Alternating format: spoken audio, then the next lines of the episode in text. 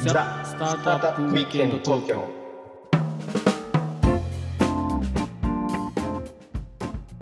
はい皆さんこんにちはこんにちは、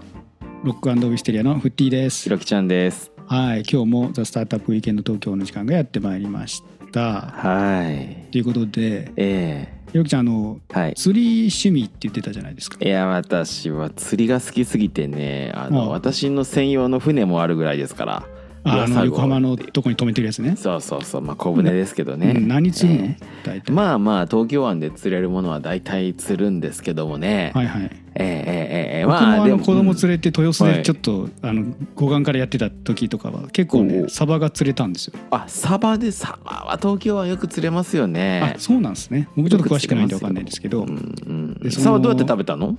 いやだから海で釣ったらちょっといろいろ心配じゃないですか寄生虫とかそうねそだうかそらそううそれをもうちょっとこうなんかうまいことやってくれるとこないかなっていうところでうんなんと今う日んそういうことをされているいやすごい人がいるんですよすごい人に日本おは越しいただいております本当にご紹介しましょうかはいお願いしますははい、えー、サバ博士ですサバ博士どうぞよろしくお願いいたします 皆様お疲れ様ですお疲れサバ様お疲れサバすごいですねいやサバ博士本当にご無沙汰しております本当にあれひろきちゃんはあれあの、はいお知り合いなんですかサバ博士さんとは博士とそうなんで数年来のお付き合いでですね、はい私あのあるカンファレンスでサバ博士のプレゼンテーションを目撃しましてねおういやーこんなにすごい人がいるんだと思いましたよあの同じ一次産業でねはいはいはい私はあの陸の上の仕事ですけど博士はねまあちょっと海に関係する仕事ですお魚の仕事なんですよねお魚の,、うんはい、あのサバ博士の話聞かせてほしいんですけどサバ博士あのどういうはい今ビジネスをされてるかっていうのを教えていただいてもよろしいですか、簡単に言ったらサバやってますサバやってる育ててるってことですか、あのサバの全般やってますサバを育てながら、えー、とサバの卵から、はいはい、えー、と孵化させたサバを養殖してはいでそれを、えー、と飲食店とかあ飲食店もやってるんで、まあ、い一気通貫サバの一気通貫ビジネスやってますえっ、と産んでもらって育ててそれをで最後食べるところまで全部た食べるとこもやってますえー、えひろきちゃんは何お店とかも行ったことあるってことうん、僕ねお店はね行ったことないんですけどはいないんですよだからねあのー多分博士がやってることはねあのーサバの6次産業化まあもっおとーもうちょっはいはといなんかかっこよくと言うと、サバの垂直統合みたいなそうだね聞いてて垂直統合っていう言葉がすぐ浮かんだけど、はもういサバがねもう垂直的にいこうヒューンってこうねあのー泳い泳いでるイメージですよね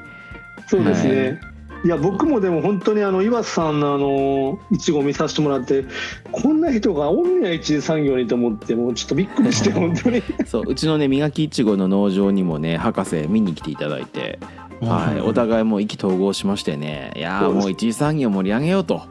そういうお付き合いなんですよねお世話になっておりますでまあそのまだちょっと謎に包まれてるんですけどねサバ博士のねはいはいはい、はい、あのもともとこういう漁とかをされてた方だったんですかそれとも全然違うもともと僕あの16年前にちっちゃな居酒屋をやってましてはいでそこの居酒屋でたまたまサバ寿司が美味しくてで、まあ、その当時妻と一緒にやってたんですけどもで妻があの「あなたが作る料理で唯一美味しいのはサバ寿司やから」 サバ一そ本んなでサバ一本で頑張ったらっていう彼女の一言で16年 ,16 年前に創業してその時はあの本当にサバサバ寿司の製造販売卸をやってたんですね。うんはいはいはいはいで9年前に、まあ、そのトロサバっていうブランドを僕ら広めてたので、はいまあ、トロサバのアンテナショップとしてサバ料理専門店のサバーっていうお店を、あのサバはいはいはい開業しましてで現在は、まあ、国内17店舗で海海外シンガポール1店舗ありましてでなんかそのサバがねどんどん取れなくなってきてはいじゃあ自分たちの手で最高のサバを作ろうということで5年前にサバの養殖の会社を作りましてで現在は、えー、とサバを陸で養殖してますおーあ海じゃなくていわゆる完全養殖完全養殖はいあー完全養殖を完全閉鎖型要するに一切水を変えないっていう陸上養殖をやっておりますえー、なんかサバのそういうの聞かないんですけど難しいっていうイメージなんですけどいやーサバ難しいですねサバってその普通の魚に比べたら運動量も多いですしはいはいはいあとそのサバってエラ呼吸ができないんですよえその動いて酸素を取り込むっていうか水を取り込んでその中で酸素を取り込むんで普通の魚に比べたらその運動量も多いしいっぱい飼えないっていうかあーつその鱗を持ってない鱗 鱗がないのですぐ傷がついて病気になったりとか死んでしまうのでああ狭いところでいっぱい飼っちゃうともうダメってことですねそうなんですよすごくなんか難しい繊細であのなんかすごく怖がりというかそうなんですひろきちゃんみたいな魚ですね。うんそうですねもうすぐに怖がっちゃう音とか人が来たらなんか難しい子ですえそれいきなりでも成功ししたんですか最初やろやろうって言ってまだ成功してないです まだ成功してないです今も絶賛今研究中みたいな絶賛研究中ですめーめちゃくちゃ、はいそう投資フェーズでねあのとにかく難しくてあのフッティねサバ釣れた時さすごい引きがすごかったでしょビビビすビごかビっった「ておお!」って言って、うん、子供も大喜びだった、うんねだからあれだけの運動量があってもうもうマグロと一緒で動いてないと死んじゃう魚だからそんな魚をリグで作るなんて言ったらもうすごいことなんだよね本当にそっかだから要は近代マグロみたいなもんあるじゃないですかはいはいありますあんな感じのこうサバ博士のサバを今まさにそ作っうてでるすとね本当にねえ今本当にまあサバと向き合ってる感じですよねちなみにねサバ博士ねその、 なぜその陸上で養殖する必要があるんでしょうかまずサバってアニサキスがいてるんではいはいはいでまあ実は魚ってぜ全般的にはねアニサキスがいてるんですけどなんかサバがなんかアニサキスの代名詞みたいになっちゃってるんですけど、まあ、それはもうう、はい、もう言ってもしキリがない仕方がないんですけど海で養殖してる限り完全養殖だったとしても例えばその小魚が生けすの中に入ってきてその小魚がアニサキスに寄生したらどうするのとか、はいまあ、いろんなことを言う人がいてるんですね。でその99.9%は大丈夫でも0.1%はダメですよねっていうふうに結構言われるんですよと特に上場企業の人だとかに。へえそうなった時にやっぱりその100%って言えないっていうのはまずサバが生で食べてもらえるっていう食文化を作れないなと思ってだから中途半端に海でやるよりもまず陸に上がろうっていうのが一つあともう一つがそのサバって結構病気に弱いんですねはいはいはい高水温に弱いのでで今後その海面海の上で養殖するっていうのはいろんなまあ台風とか赤潮とか高水温とかいろんな課題があるじゃないですかありますねありますはいでそれとずっと戦い続けるのであれば早い段階で陸に上がってその技術を確立した方が、まあ、サバにとってもいいかなと思って海から陸に上がりましたすごいサバにとってもいいっていう すごい名言が飛び出しましたねはいへえやっぱり一番困難なってどういうところなんですかやっぱり量を変えないってことなんですか まあそうですね量を変えないこととやっぱりあとその知見がないというか誰も研究してないのであ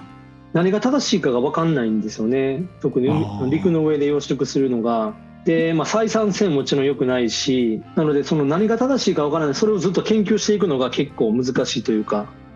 へえ僕別に水産大学出てないし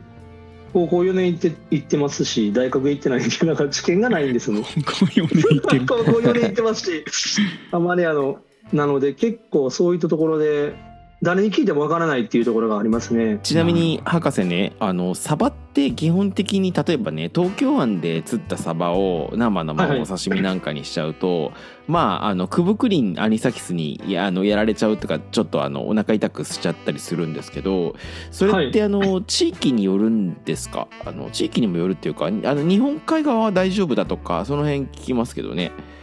あー日本海側もダメですよダメですねあの大丈夫なところは九州ですね九州ね、へーそうかそうか九州かい大丈夫というかまあ比較的比較的あのアネサキスが少ないというか関サバテキスタバとかですねアニサキス2つ2種類あって、えー、と人体に被害を及ぼすアニサキスと人体に被害を及ぼ及ぼさないアニサキスがあってで九州はどっちかというとそっち側なんですようんうんあったとしても人体に被害を及ぼさないっていうのが九州側のその